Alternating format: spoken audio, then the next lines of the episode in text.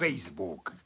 Muy buenas noches, como ven estoy en mi casa, en el centro histórico.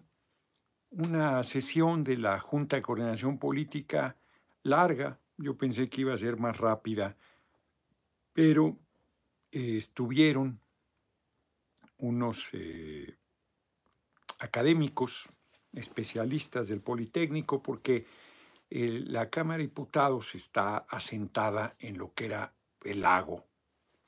Allá había una estación de tren en la Candelaria, pero era, ya había un canal ahí, era lago. La mayor parte de la Ciudad de México está asentada en lo que era un lago. Y el edificio de la Cámara es un edificio muy pesado. Y entonces justo el edificio A, que es donde está, sesiona el Pleno, tiene hundimientos. En general, el edificio tiene hundimientos. Han hecho durante varios años obras de eh, mantenimiento, digámosle así, de ajuste. Y hay preocupación sobre el edificio del Pleno, si pudiera haber uno de los sismos que luego hay en la Ciudad de México y no se pudiera caer ahí, imagínense que se cayera el Pleno. Benjamino, saludos desde lejos, nuestro próximo presidente de los Estados Unidos mexicanos. Muchas gracias, como siempre, por tu cooperación. La información es eh, de no preocupación, pero hay compañeros, compañeras legisladores y una responsabilidad, sin duda, colectiva de la Junta de Coordinación Política. Entonces se ha venido haciendo las obras de, fortalecimiento, pues como la catedral que estaba súper hundida y se hizo por años una obra de recimentación, creo que le llaman.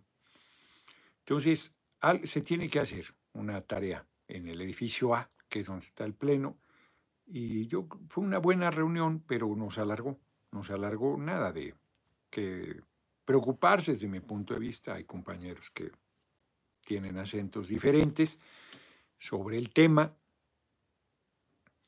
y eh, entonces nos fuimos alargando. Fíjense, a tal grado que ahorita hablé con Nacho Mier, antes de entrar aquí, debo hablarle al diputado Julio César Moreno que me está invitando a un evento mañana en la Venustiano Carranza, voy a ir a las seis de la tarde, pero todavía no le salí y como hoy, hoy ando manejando porque ando estrenando. Uh.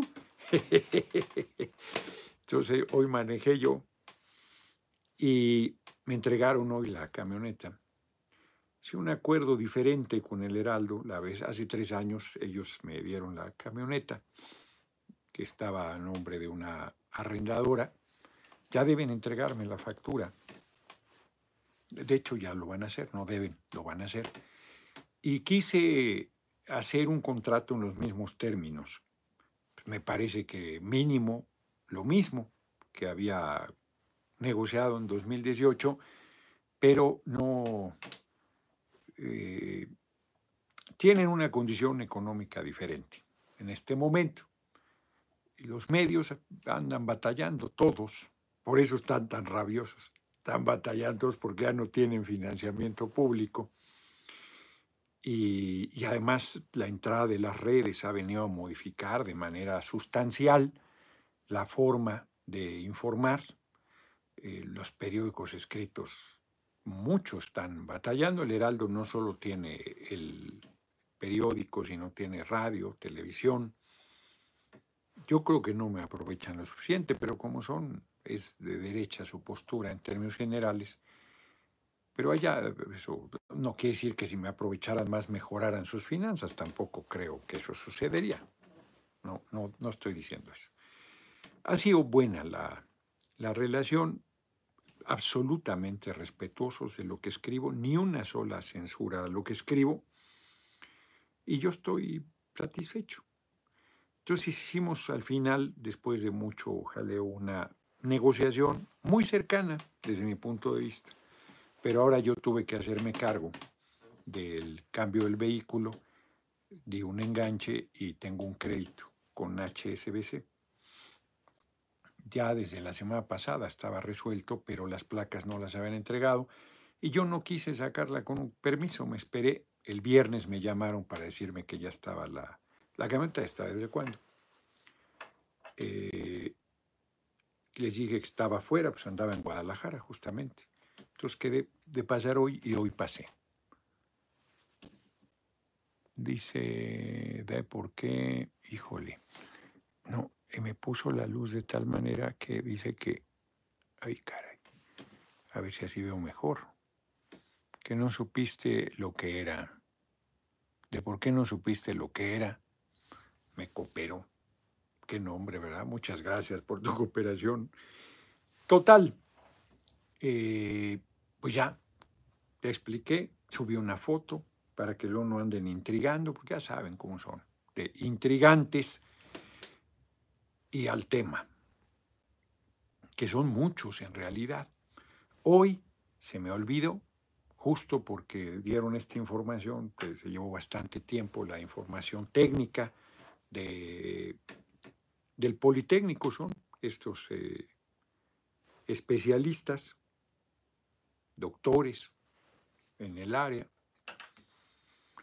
y ya en los asuntos generales se me quedó en el tintero Bruno Fernández, muchas gracias por tu cooperación. Hoy veo mucho más fuerte la luz, fíjense. Entonces batallo ahí para ver qué, qué están poniendo. Se me pasó que trae el INE una, hablan de censura, de dictadura, de persecución, y el INE trae procesos abiertos contra todos los diputados, bueno, contra muchísimos diputados y diputadas del movimiento. Yo, por supuesto, porque supuestamente violamos la veda electoral, por hablar de la reforma constitucional en materia eléctrica. Si está el debate, están los parlamentos abiertos, ¿cómo va?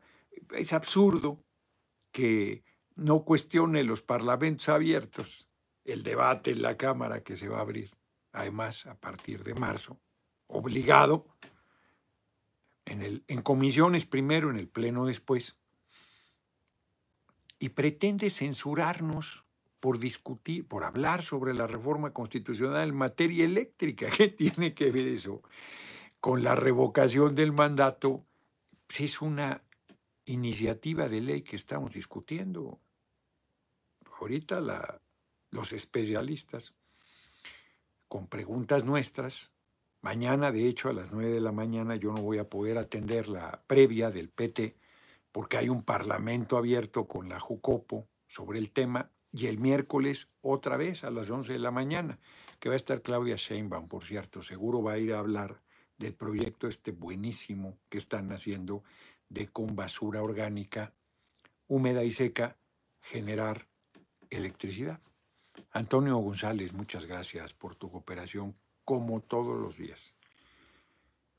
Entonces no tienen vergüenza, quieren acallarnos en nuestra tarea de la discusión de la reforma constitucional en materia eléctrica diciendo que estamos violando la veda electoral. Háganme el cabrón favor. Los del INE están de atar en un nivel de prepotencia, de arrogancia y de torpeza inconcebible, inconcebible. Entonces, volviendo a lo que comentaba al principio, hoy me di mi regalo de Día de la Amistad conmigo mismo. en realidad es una herramienta de trabajo. Voy a, en esa nueva camioneta voy a hacer todos mis recorridos por carretera. Ya trae más de 100 mil, la 2018. Entonces, ahora con esta, que además tiene otras llantas, ¿no? las Pirelli han sido no han salido buenas, la verdad. Gasta un dineral en llantas, no han salido buenas. este trae Continental, vamos a ver qué tal. A ver si son mejores que las Pirelli, no. No, no, no, ha, no ha sido una buena inversión. Y estoy pues tranquilo, ni siquiera contentito. Sí está maravilloso el vehículo, ¿no? Pero Volvo a partir de 2020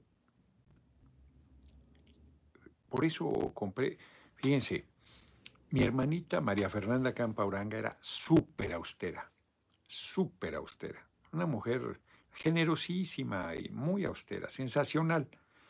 Y compró un Volvo, unos muy bonitos, ¿qué año habrá sido? De los noventas. No, del 2000.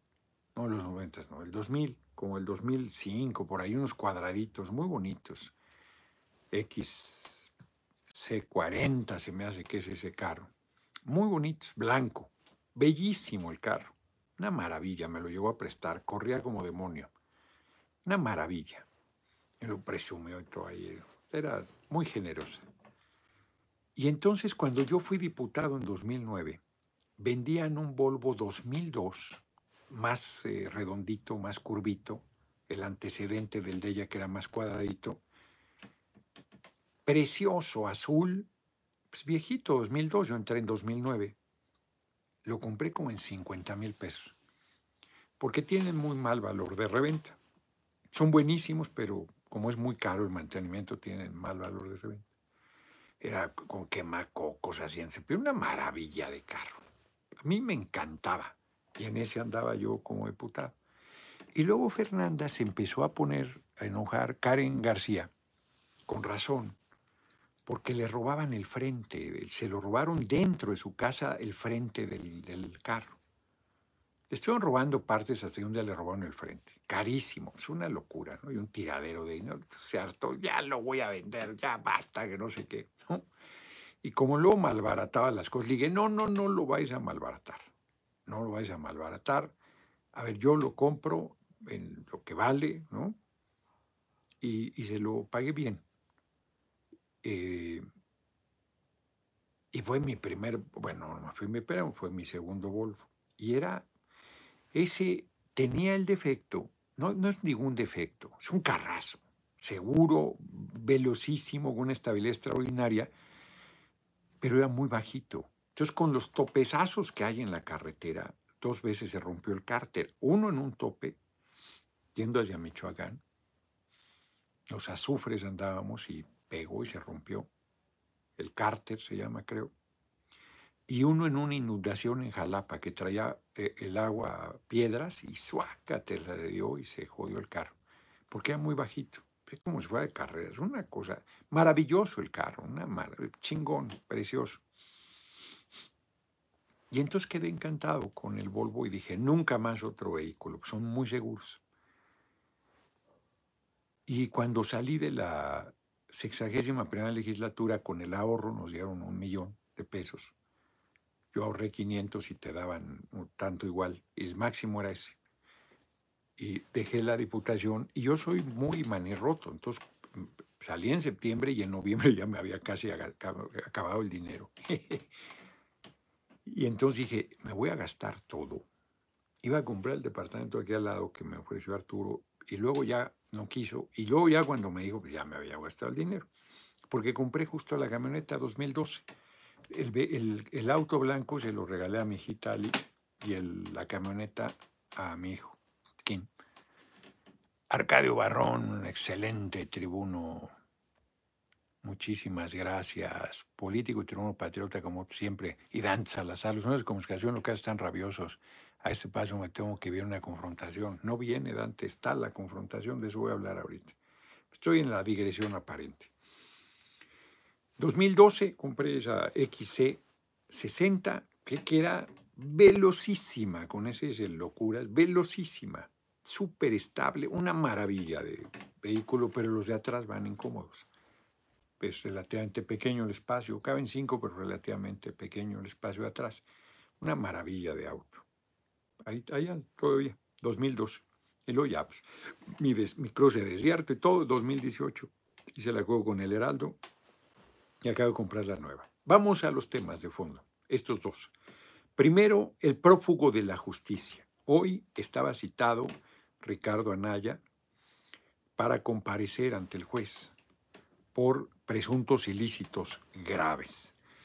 Y no se presentó. A pesar de que le habían pospuesto la audiencia, hoy volvió a solicitar lo mismo sin presentarse y entonces el juez dio eh, camino libre para que la Fiscalía General de la República gire orden de aprehensión contra este sujeto, presunto delincuente, que presuntamente está viendo en Atlanta, pero yo creo que ya no está ahí.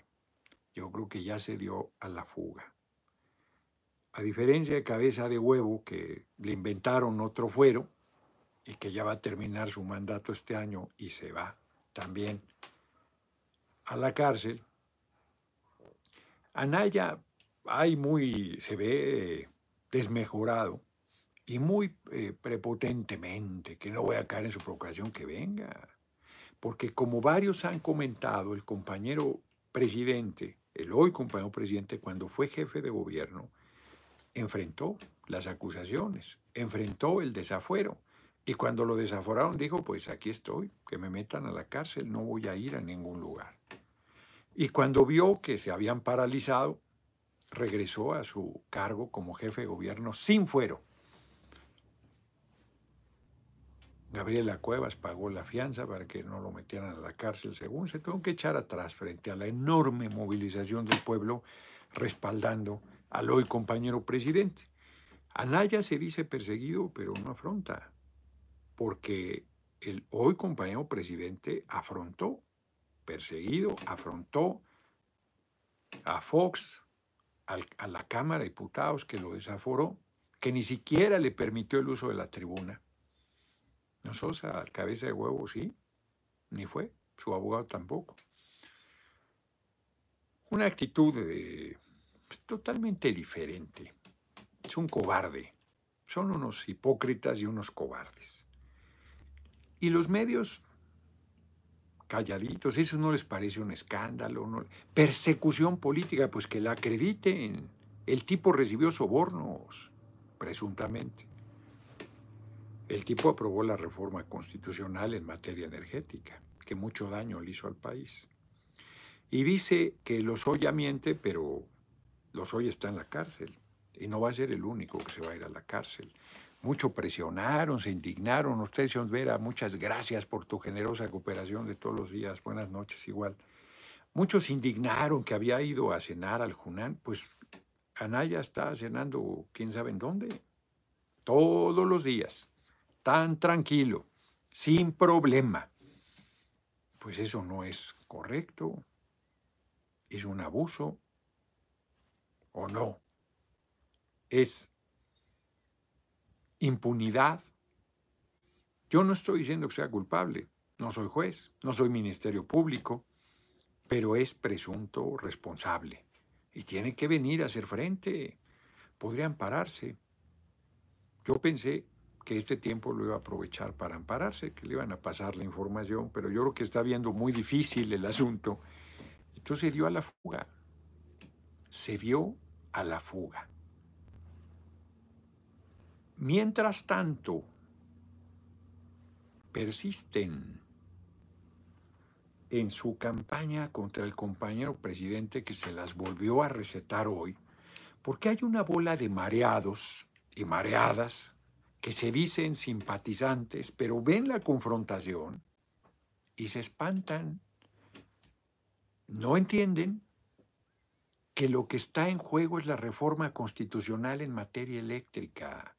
Nos están robando 470 mil millones de pesos al año las empresas extranjeras de electricidad. Estuve en Rosa Morada 2.370 años, creo, estoy citando de memoria. De presupuesto de ese municipio implicaría los 470 mil millones de pesos que nos roban. Es una locura. Alcanzaría para darle 400, a 470 mil personas una casa de un millón de pesos cada año. Es un daño patrimonial monstruoso. Es un fobapro a cada año lo que están haciendo.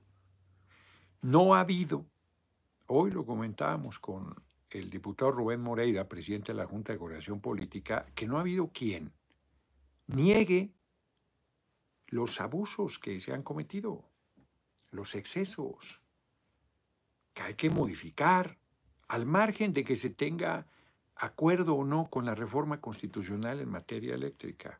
Al margen de eso, lo que está claro es que hay problemas que resolver. El que no paguen el porteo, el que simulen ser socios, el que los 77 mil grandes, grandes consumidores no pagan energía, o sea, prácticamente no pagan, el que estén siendo subsidiados, no me gusta la palabra, porque están robando, por Comisión Federal de Electricidad al no pagar el respaldo, las energías intermitentes, el que mienta a la derecha diciendo, los paneaguados, especialmente el movimiento paneaguado, diciendo que son energías limpias cuando producen el 82% de su electricidad con gas, cuando ellos son los responsables del 56% del monóxido de carbono que genera la industria eléctrica del país, del 56%. ¿De qué energías limpias me están hablando? Entonces es evidente que hay problemas por resolver y que tienen que ser con la reforma constitucional en materia eléctrica. Eso lo digo yo. Eso lo dice el compañero presidente. Entonces, y su respuesta es furibunda, rabiosa. Dicen que el compañero presidente está cometiendo ilícitos, presuntamente. Pues que procedan. Porque como bien dice el compañero presidente, pues es un tema de interés público el salario de este hombre. Lo que pasa es que ya varios pseudo periodistas se pusieron a temblar porque dicen, ay, caray, nos van a sacar los trapitos al sol de qué tamaño es el chayote que nos está dando la oligarquía para atacar. Golpista, le dijo el compañero presidente, pues claro que están en una actitud golpista. Quieren tirar al gobierno al compañero presidente. Lo pueden hacer con el respaldo del ejército, un golpe de Estado en forma no. Lawfare golpe de Estado en nombre de la ley. Aranza tirado. Lo acusan de corrupción, lo juzgan en los medios, lo sentencian, lo procesan jurídicamente previa destitución, porque hoy no es políticamente correcto, no es políticamente bien visto que maten a un líder político o que el ejército se levante y lo tire, aunque lo siguen haciendo. En Honduras lo hicieron, en Bolivia lo hicieron por el litio, por cierto, al presidente Evo Morales, por el litio lo destituyeron y estuvieron a punto de asesinarlo. Pero no se ve bien. No, la comunidad internacional no le gusta validar esas cosas, comerse un sapo de ese tamaño, por más intereses económicos jugosos que haya en juego. Entonces no quieren, quisieran matarlo, claro que quisieran, ganas no les faltan. Y a mí con él pero saben que se profundizaría la revolución, pero absolutamente se radicalizaría sí o sí. Si a él le hicieran algo, si a mí me hicieran algo, se radicalizaría sí o sí. Entonces buscan desgastarlo y si pueden tirarlo y que el relevo, pues no, que el relevo recule, que diga ya, bueno, hasta ahí llegamos y apenas estamos empezando porque hay mucho por recuperar del pueblo. Simplemente ayer que anduve en Nayarit otra vez, me volvieron a recordar los recorridos que hice y los despojos a la gente en las playas para las inversiones de grandes, grandes empresas hoteleras que no dejan nada. Tú en Bahía de Banderas y la gente pobrísima como en, como en Huatulco, Puerto Escondido también, pero en Huatulco eh, o, en Cancún o en la Riviera, la Ribera en realidad es en español, porque Riviera es de otro idioma. Nayarita, la gente con calles ni sin pavimentar y los grandes eh, complejos hoteleros de las grandes cadenas internacionales, con salarios miserables, con outsourcing, con... No, bueno, pues eso no se puede seguir tolerando.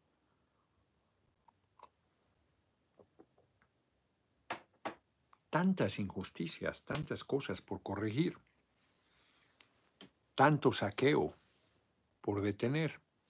Valery, gracias por apoyar al presidente. Usted será el único indicado para sucederlo. Muchas gracias. Gracias por tu cooperación y gracias por tus buenos deseos, por tu respaldo, que es un respaldo con palabras y económico, además que mucho agradezco y que mucho valoro.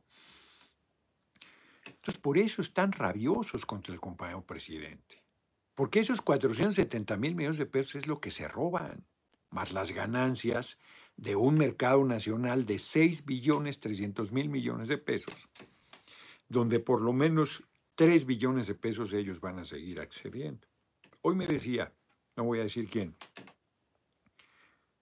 eh, una persona que es legisladora, pues que debería quedar hasta el 46% asegurado para la empresa privada. No, yo no estoy de acuerdo. Pues que compitan.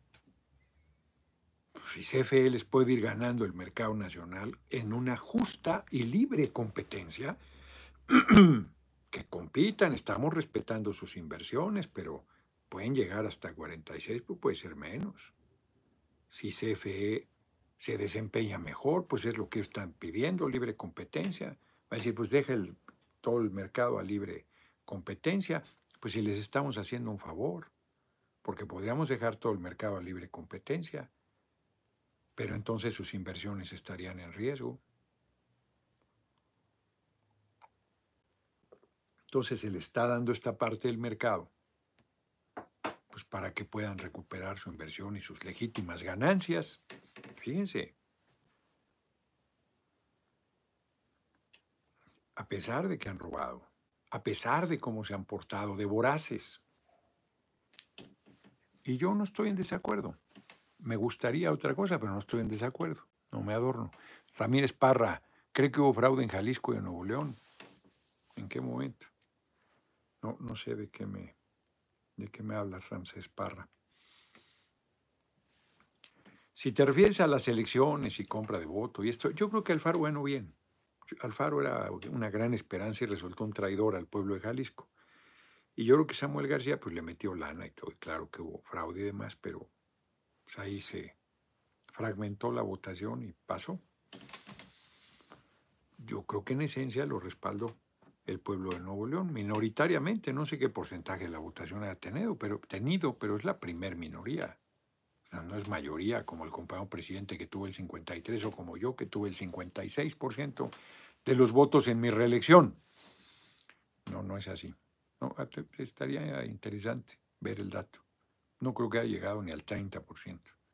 Igual y me equivoco, pero creo que por ahí debe andar. Sí, mucho. Samuel García. El impresentable de Samuel García. Omar Zamora, muchísimas gracias por tu cooperación. Hoy otra vez ahí van, ¿eh? ahí van fuerte en la cooperación. Muchísimas gracias. De verdad, muchísimas gracias y por sus comentarios y por su respaldo.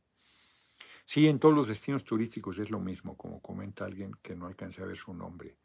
Es una paradoja terrible. La gente, los trabajadores, las trabajadoras que sacan adelante la tarea, desarreglan las habitaciones, las limpian, sirven en los restaurantes, mueven, mueven esas instalaciones, sirven al turismo por jornadas mucho más de ocho horas y más bien viven de las propinas y en condiciones terribles, en viviendas regularmente retadas, de pésimo, de pésima calidad, a veces ni siquiera con los servicios básicos. No, infame infame. El próximo gobierno debe, nuestro, debe meterle durísimo a la vivienda para el pueblo. Durísimo. Javier Jara, muchas gracias por tu cooperación. Y Jesús Zapot, muchas gracias a ambos por su cooperación. Muy amables, muy gentiles. Entonces, está la ofensiva con todo con todo, rabiosísimos, porque el compañero presidente les vuelve a decir, oigan, gana 35 millones, no ha desmentido Lored que no gane eso. Yo creo que gana más. No ha desmentido. Yo sí conozco al compañero presidente, yo no lo subestimo nada. Y no, no es ningún, no le gana el hígado, no es ningún torpe, no está acosado como creen algunos de la derecha está en su mero mole, poniéndolos en orden, exhibiéndolos, provocándolos, desnudándolos políticamente. Están perdidos. Los aguados que, ay, ay, qué barbaridad, no, ¿cómo es posible? Se equivocó, que algunos de buena fe, que pueden no ser aguados, pero tienen la preocupación, pero los más aguados así, escandalizados. Se equivocó, qué barbaridad. Es que no puede ser, les concedió. Pues no. Hoy les digo otra vez, eso gana. 35 millones. 39 años y medio como diputado necesitaría un servidor para... Se escandaliza de la Volvo y tal, ¿no? Un crédito a tres años. Y si puedo, lo pago antes. Se escandalizan. Mezquinos, hipócritas, rabiosos, envidiosos. Ah, pero les parece muy bien que Loret gane 35 millones de pesos. Es evidente que lo está financiando la oligarquía. Por supuesto que está en una actitud golpista. Por supuesto que es su herramienta. Se la ha pasado intrigando. Así, a bote pronto, lo de Bartlett. Bartlett, director de CFE, les bajó 4.500 millones de dólares en la negociación, renegociación sobre los gasoductos. Están rabiosos con él. Hasta un libro sacaron, por ahí lo vi en el péndulo. No sé ni quién lo escribió. En su contra. Ni para qué leerlo.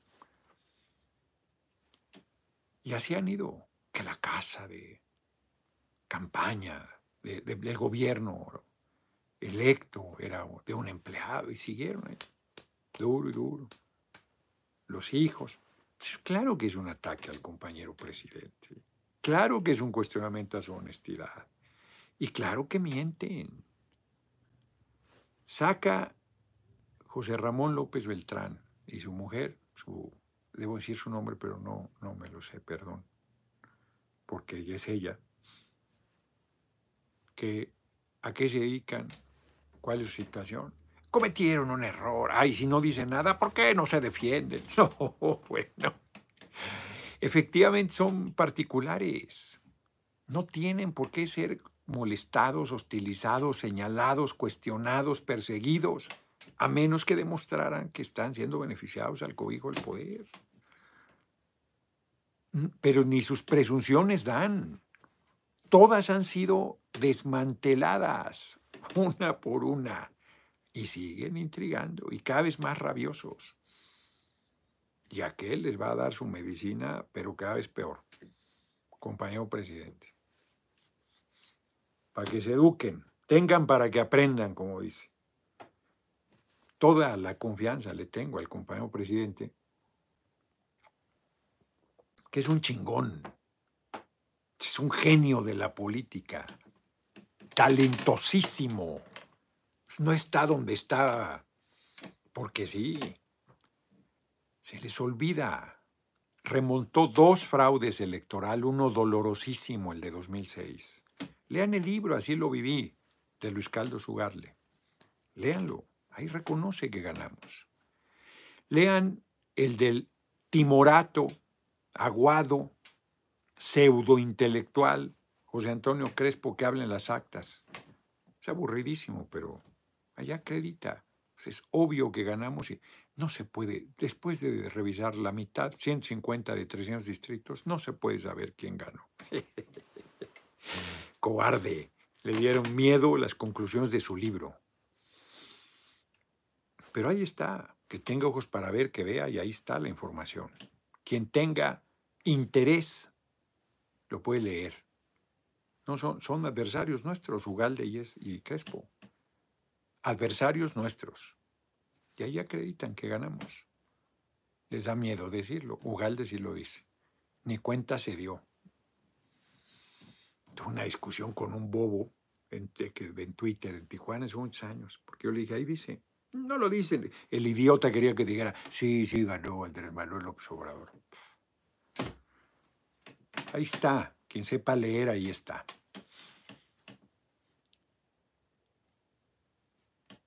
Y luego el fraude de 2012. Estaba leyendo, me dio, amigo, compañero de lucha, Gonzalo Yáñez, el libro de José Gómez Naredo, y lo dejé por ahí, es un poco reiterativo. Es bueno, es bueno él, ¿eh? no, no lo estoy criticando. Le, falta un poco, pero, pero agarré otras cosas y entonces quedó ahí a un ladito. Pero lo voy a retomar. Y ahí él acredita cómo se inflaron las encuestas para que Peña siempre apareciera como que iba arriba y ninguna resultó lo que decían.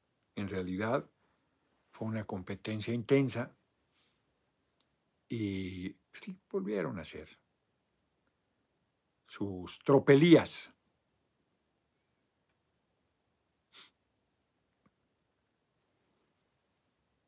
Dos fraudes.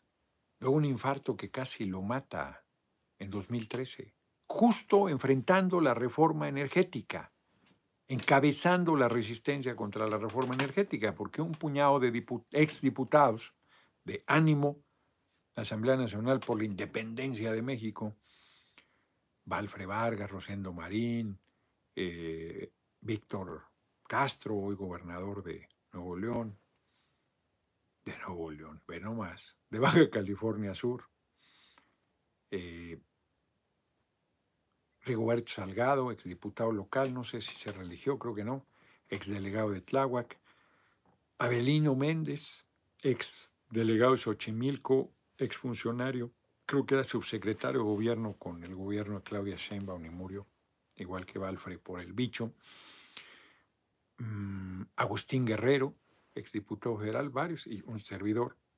Enfrentamos la eh, reforma laboral, enfrentamos otra que ahora no recuerdo, y luego nos sumamos ahí, la fuerza fundamental la traía la convocatoria del hoy compañero presidente cuando le dio el infarto que casi lo mata. Y ahí está, dándoles durísimo, evidenciándolos, confrontándolos, exhibiéndolos, respondiéndoles. Y hay quien, no, es que cómo, es que cómo. No se le persigue a nadie, no se violenta a nadie, es un debate público. Es que tiene mucho peso la fuerza presidencial y sus intrigas son miserables y las tienen que atajar. Se habían tardado los gobernadores y nosotros en manifestar nuestro respaldo, que es obvio, pero hay que manifestarlo. Siempre, no solo en esta coyuntura, que la verdad es que se les va cayendo a pedazos. Son intrigas permanentes desesperados por parar la reforma constitucional en materia eléctrica, desesperados por mantener el saqueo a la nación, desesperados por debilitar. Bueno, el INE abrió procesos con nosotros por la, por la discusión en asambleas públicas de la reforma constitucional en materia eléctrica, no por la revocación por la reforma constitucional en materia eléctrica. Hoy nuestros abogados están respondiendo. La que había contra mí, contra Alberto Anaya, contra un número importante de diputados del PT y de Morena y diputadas, por las asambleas de la reforma constitucional en materia eléctrica, lo reitero, lo repito, insisto, para que no haya duda de lo que estoy diciendo y nos hacen los mandados. Pero es evidente que ese es el tema. Ese es el tema, porque se le están cayendo los argumentos que energías limpias mienten. El robo acreditado. Que los empresarios, grandes, grandes empresarios no pagan, acreditado. Que las empresas fingen eh, sociedades, acreditado que no pagan el uso de toda la infraestructura de CFE acreditado, que no pagan el respaldo cuando son, eh, producen energías intermitentes acreditado, que el litio debe ser de la nación, indiscutible. Y entonces, eso no noticia que Anaya no sea presentado hoy y que sea prófugo de la justicia, pues no les importa. Pues son una pandilla de hipócritas. Marco Cortés, persecución política. Ahora que empecemos a procesar al comandante Borolas, alias Felipe, el Sagrado Corazón de Jesús Calderón Hinojosa, igual van a gritar persecución política, vergüenza. Toda su estructura policíaca, empezando por García Luna, están presos en Estados Unidos y van a decir persecución política. Si lo detienen en Estados Unidos, van a decir que mejor lo detuvieron allá. Y si lo detuvieron allá, acá van a decir que persecución política. Muy bueno. Ahí la llevan. Ahí la llevan. Fíjense que estoy leyendo un libro que pensé que iba a estar regular. Son, es muy bueno, bonazo. A mí me gusta. Escritor argentino, periodista. El hombre que sabía morir.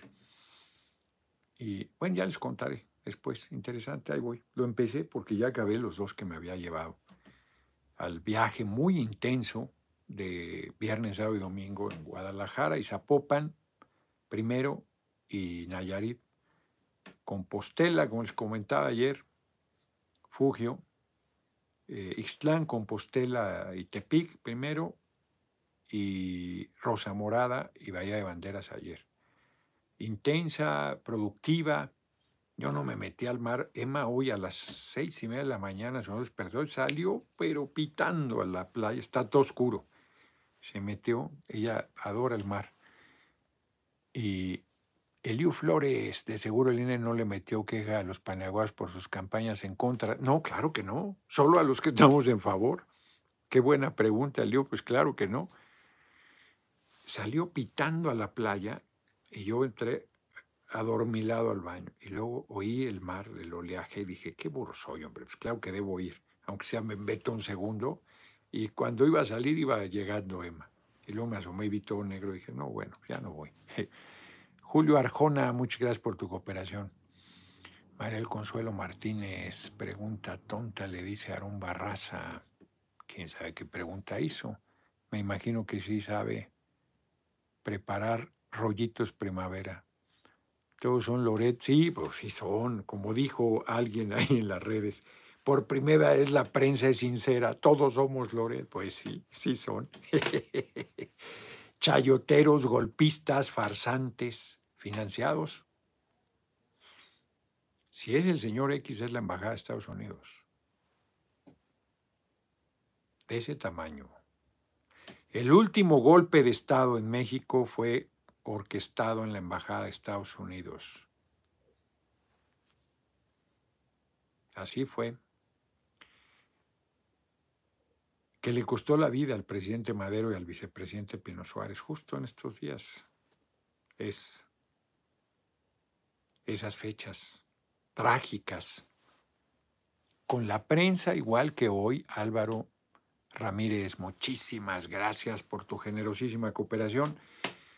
Justo con la prensa generando una acción canalla como hoy, de mentira, de denuesto, de tergiversación, de burla, de odio. Esa vez la lograron a tal grado que cuando fue asesinado el presidente Madero nadie se inmutó. Imagínate que matan al presidente de la República, que tiró, que depuso al tirano, lo depuso al pueblo, pero que encabezó junto con Ricardo Flores Magón. Y el pueblo hasta con la manipulación que hubo y los errores que también se cometieron, hasta dijo ya, nos libramos. Y luego el chacal de Victoriano Huerta, pues baño en sangre, asesinó legisladores, que el fuero no cuida el cuero, como les insisto, te da una protección política, pero si te meten un tiro, el fuero sirve para lo que se le unta al queso. Entonces, Así está. Pues vamos muy bien de tiempo y súper de cooperaciones. Tenemos que ver, hoy comentaba yo, dice aquí el Infonavit Nuevo León no atiende a la población, quieren comunicarle eso al señor presidente, solo dicen que no procede lo prometido por el presidente. Es que, Frank Danco, hay una parte de créditos que están en el esquema que planteó el compañero presidente y si están, hay que plantarse firme y exigir, como que no. Si no están, debemos meterle mano los legisladores a revisar los créditos del Infonavit, del Fobiste, de todos los créditos de supuesto interés social que acabaron siendo créditos bancarios. Tenemos que meterle mano.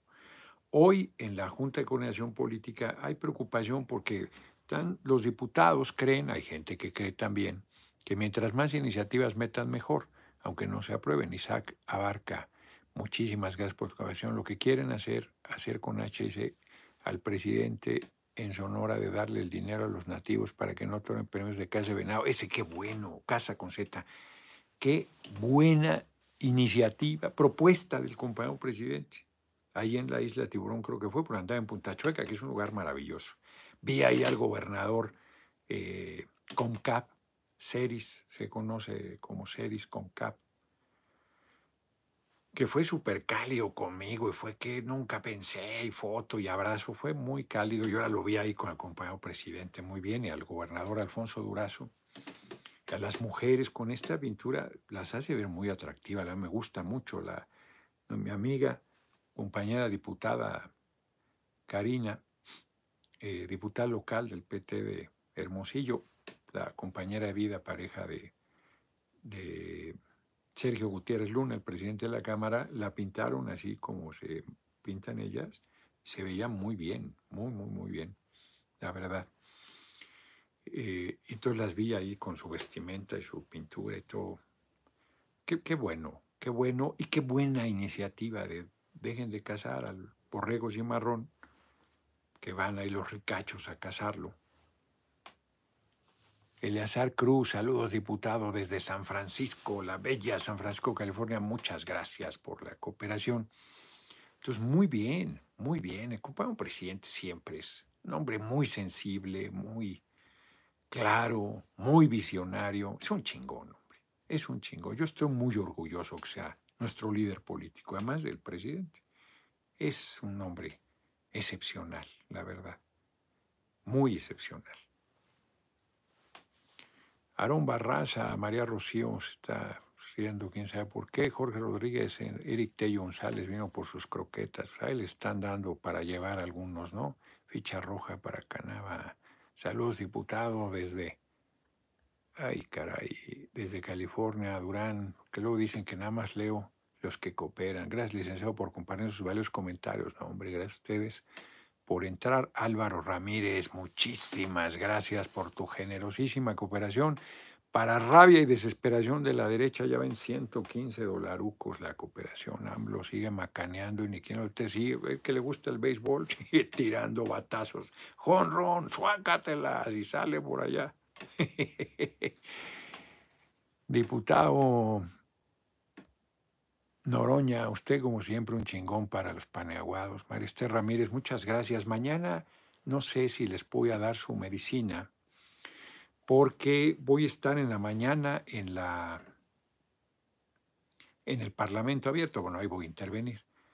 Dos, tengo dos intervenciones para preguntas y quería intervenir en la efeméride, ahorita la voy a leer porque un día como hoy fue asesinado, me pongo de pie frente a ese gigante de la historia nacional, Vicente Guerrero Negro, afromexicano, le, le dicen hoy, primer, segundo presidente de la República, que fue depuesto por un golpe militar, con una intriga, Anastasio Bustamante y Lucas Alamán, el ideólogo de la derecha, los autores intelectuales de ese asesinato.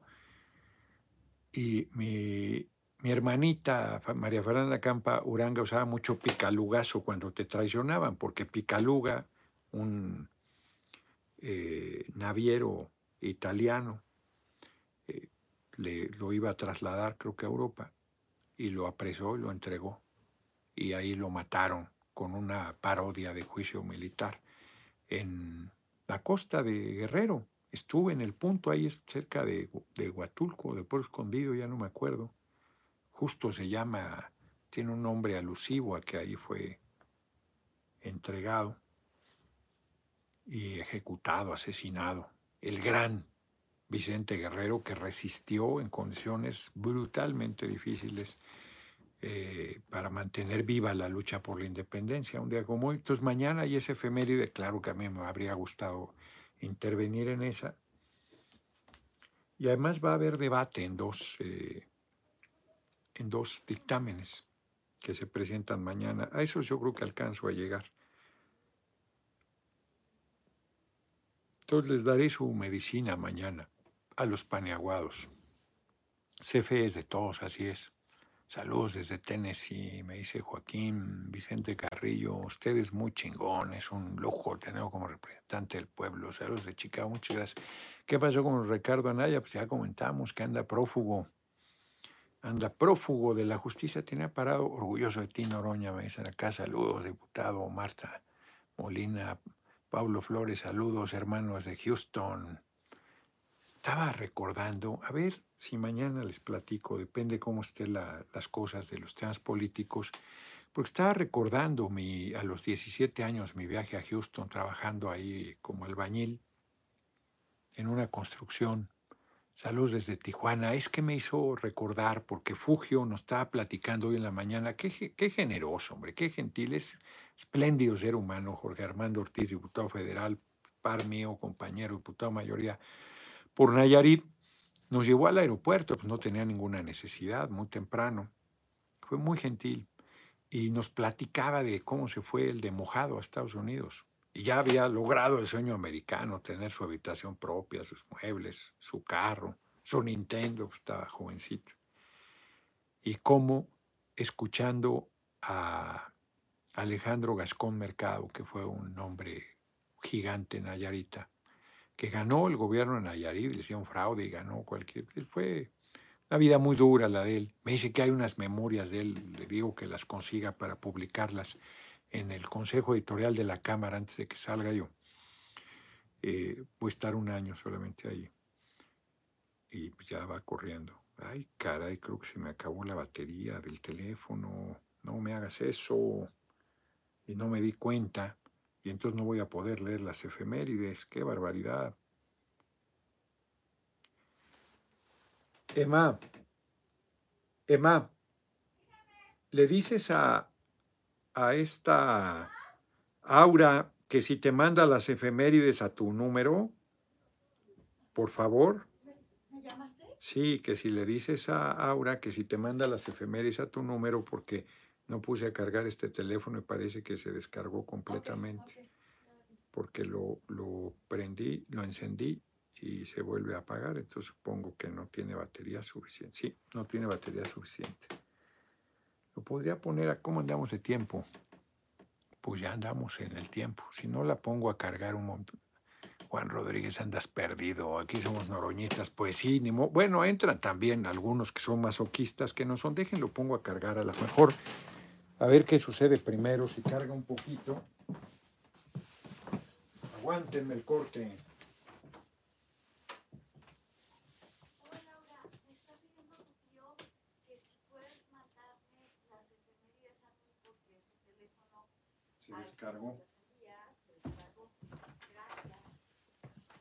Sí, hombre, no me di cuenta.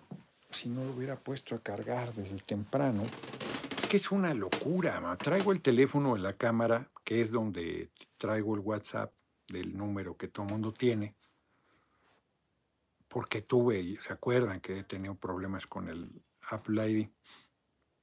Entonces ahí me llegan todos los WhatsApp, que muchísimos no los veo, porque por más que les digo que no es para socializar, me mandan videos, me mandan comentarios, hasta cadenas de oración me mandaban, entonces súper satura.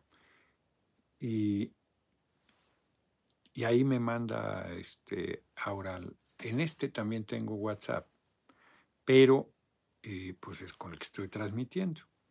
Entonces, pues no las tengo a la mano. Y está la de Vicente Guerrero, que es muy importante, ya la comentamos. Y vamos a ver qué otras más hay. Y para irme a comer algo, porque comí bien, fui a un restaurante, quería invitar pero pobre mi hermano Raúl, porque me acompañó y luego le dije, ya, y te aviento con mis maneras espantosas que tengo. Y llevamos a Aura a su casa. Y entonces este, le dije, bueno, pues los invito a comer por el estreno de la camioneta. Pero luego ya este, Sergio y mi tía tenían, muchas gracias. Esas dos me sí. encontré, pero si ahora me las manda, pues ya. Tenían que, el oxígeno no, no, no les daba para salir. porque los dos quedaron con secuelas del COVID. Entonces, ya los invitaré, además, pues mi hermano Manuel no le había dicho, y a mis hijitos, aunque mi hijita ahorita pues, anda parturienta, entonces, sí, el aniversario de la muerte de Vicente Guerrero, su asesinato en 1931. Y en 1911 Francisco y Madero cruza la frontera desde Estados Unidos para ponerse al frente del movimiento revolucionario un día como hoy. ¿Quién le iba a decir que dos años después iba a estar siendo asesinado? faltan unos días para la conmemoración de su aniversario luctuoso. Fíjense. Y además era un fracaso al principio la, la, la revolución. ¿Sabes si te mando algo? No, no lo ha visto ni siquiera. pues, Bueno, pues si no con esas dos este, anécdotas, con esas dos efemérides nos vamos. Tampoco es mal de morir. Ah, bueno, la, me, dijo Emma, está uno en Twitter que dice que seguro su Volvo la trajo de Venezuela o Cuba y le pongo yo leí porque sí y yo no, jajaja. ¿Pero quieres que lo verifique? Este, o sea que tengo que usar un vehículo que haya sido construido en Venezuela o en Cuba. Mira, no sabía que mi dinero solo puede comprar eso. Julio Sánchez Sorea, sí. 1170. Ve nada más esta cooperación para que se superardan, los derechosos que están jodiendo con la camioneta. ¿Por qué no hacer lo mismo que los dereburros, nado sincronizado para defender al presidente? Pues sí. Y hacer una pregunta a los periodistas que se pueda, si el presidente no se defiende en la mañanera, ¿quién lo va a defender? Él se defiende, claro. ¿O en qué noticiero hablarán con verdad? En ninguno, en ninguno no hay prácticamente espacios. Luengas, Rubén Luengas, eh, Julio Astillero, que lo, lo joden mucho, si es un hombre independiente y libre, coincide con nosotros en lo esencial y mantiene su sentido crítico y puede acertar o no, pero es su derecho, hombre. Ese hombre es un buen periodista, es un hombre buena fe, es un hombre serio yo no sé por qué se encabronan con él, o sí sé, pero no tienen razón, hombre. Pero son escasos los espacios, son contados los espacios donde hay eh, seriedad. No, no hay. No, vamos a ir batallando con él. Léete, Lofer, este, muchísimas gracias por tu cooperación. Es más, Julio Sánchez Orea, 1170, con Mónica, 55 45 01 19 45 yo te mando, ya que pase la veda electoral, el de Lofer es caro. Y nosotros hicimos una edición en la Cámara. Yo te lo mando. Por favor, dile, Mónica, 55 45 01 19 45, ya que haya pasado la, la veda electoral, te lo envío. Si no van a decir que estoy usando recursos públicos para apoyar. Al... ¿Saben cómo son? De intrigantes quedamos. Y vale la pena que lo leas. Ahí está la explicación de lo que está pasando. Ahí está cómo arman los golpes blandos o golpe de Estado en nombre de la ley.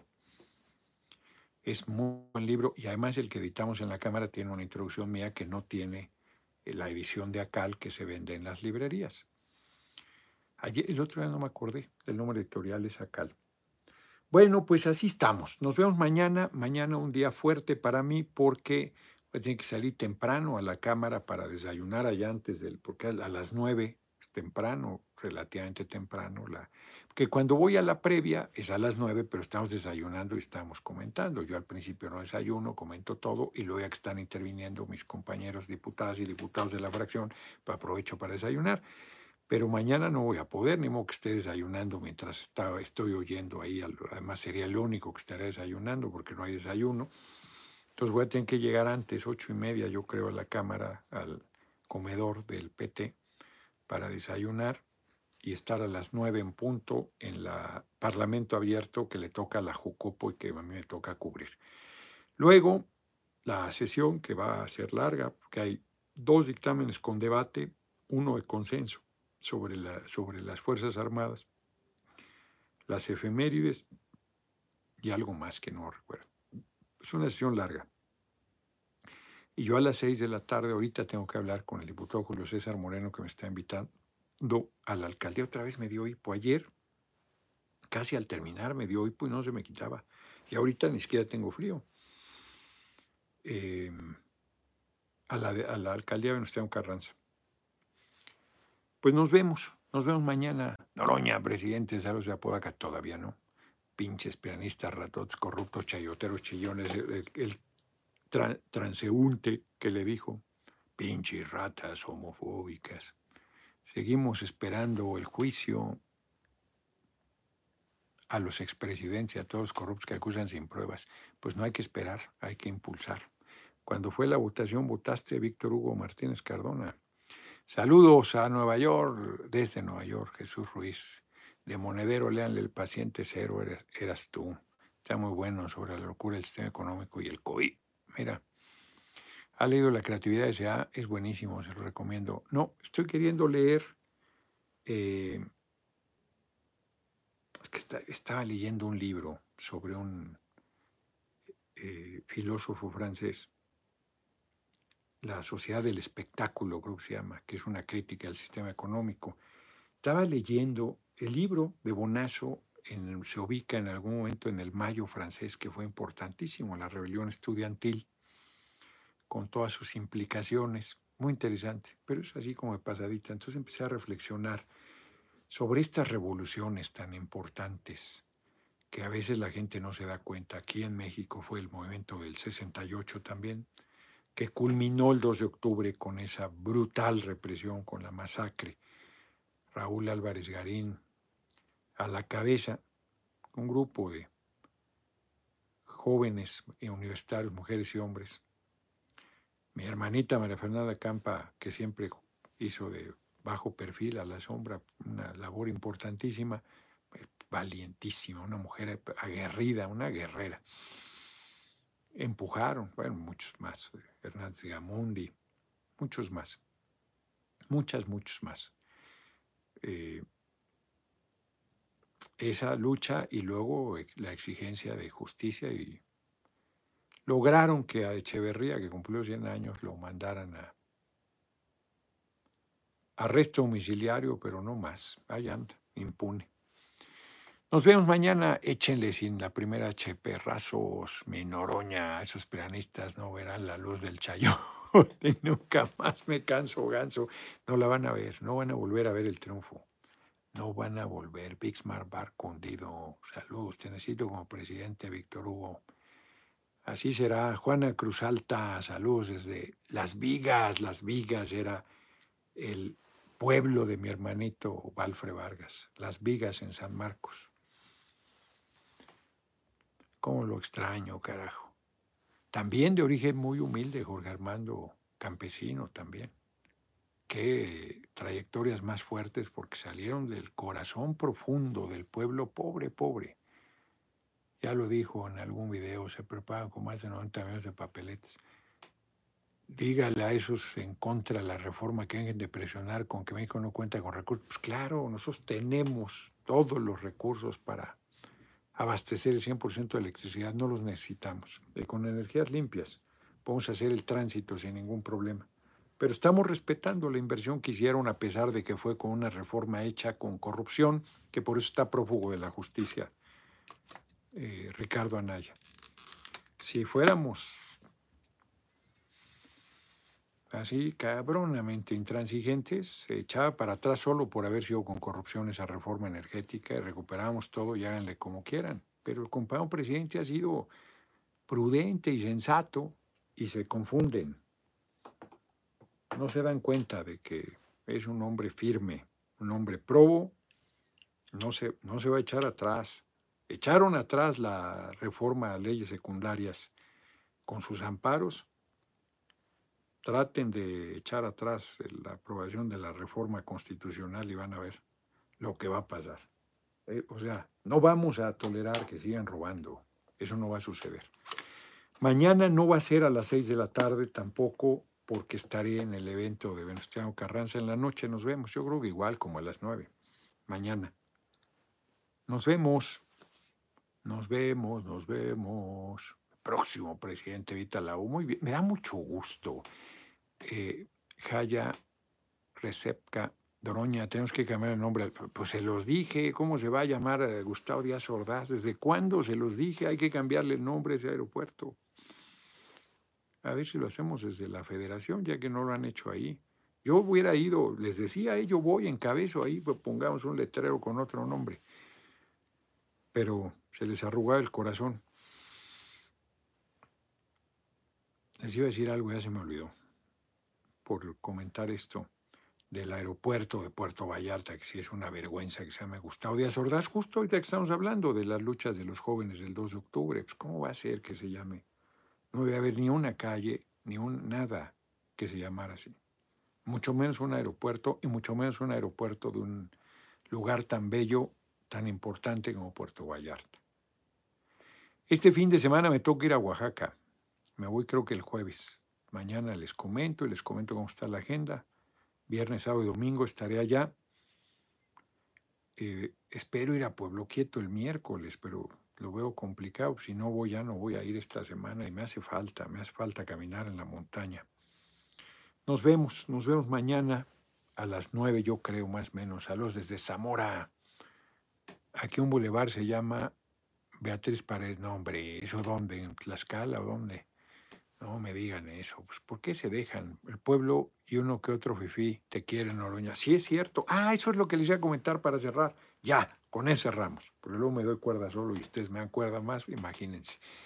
Me decía Jorge Armando hoy, Ortiz, Fugio Ortiz, me decía, es que en todos los lugares, cuando decías, además medio en frío, lo decía yo, voy a buscar ser el relevo del compañero presidente, es mi determinación. Sí, la gente y eran pues, pueblos de todos los lugares, algunos eh, pueblos pequeños. Bien la gente, con, hubo de 19 municipios, de 20 que hay en Nayarit. Muy bien la gira, ¿eh? estoy muy contento. Estoy muy contento. La respuesta de la gente sensacional y el respaldo de la gente en la calle es muy agradecido. Y aquí ni les platico, pues por eso se arden. 215 dólares hoy, como para que, como para que se ardan más. Ya sé cómo le pondremos al aeropuerto, darle cuerda. Hmm. Ya me despedí como 20 veces. Yo también. Así estamos. Tepoztlán y Tepoztlán. No, yo estoy hablando de Tepoztlán. Saludos, futuro presidente. No, hombre, estoy muy motivado. Muchas gracias. Dejen ya. No me despido.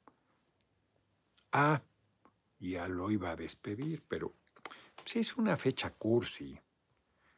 Pero, bueno, Día del Amor y la Amistad. Ah, la, justo la efeméride que me estaba diciendo Emma, que ya no le hicimos caso, pero me lo dijo desde hace, desde la tarde. Un día como hoy, en Hawái, los nativos cosieron a puñaladas a el colonizador Cook James Cook, ¿verdad? Le dieron su día de San Valentín, un día como hoy. No sé de qué año. Ya no me oyó. Nos vemos. ¿Qué opinas de lo que pasa en Canadá? Una rebelión y es un idiota Trudeau. Una, hay a los que les gustaba y que, esos calcetincitos y que muy este, a la moda y que, que, que, modosito y que es hijo no reconocido de Fidel Castro. Pues si es, no tiene nada que ver con ese gigante. Me vuelvo a poner de pie ese enorme ser humano que fue Fidel Castro Ruz. Pues, lean sobre su vida y vean este tipejo ahí persiguiendo a los transportistas porque es su derecho no vacunarse, por favor. Te van a obligar a vacunarte. No soy antivacunas, pero tienes derecho a decidir sobre tu cuerpo. James Cook, sí. Tienes derecho a decidir sobre tu cuerpo. ¿Cómo vas a no quiero, pues no quiero. No es no. ¿Quieres el baño? A ver, dámelo.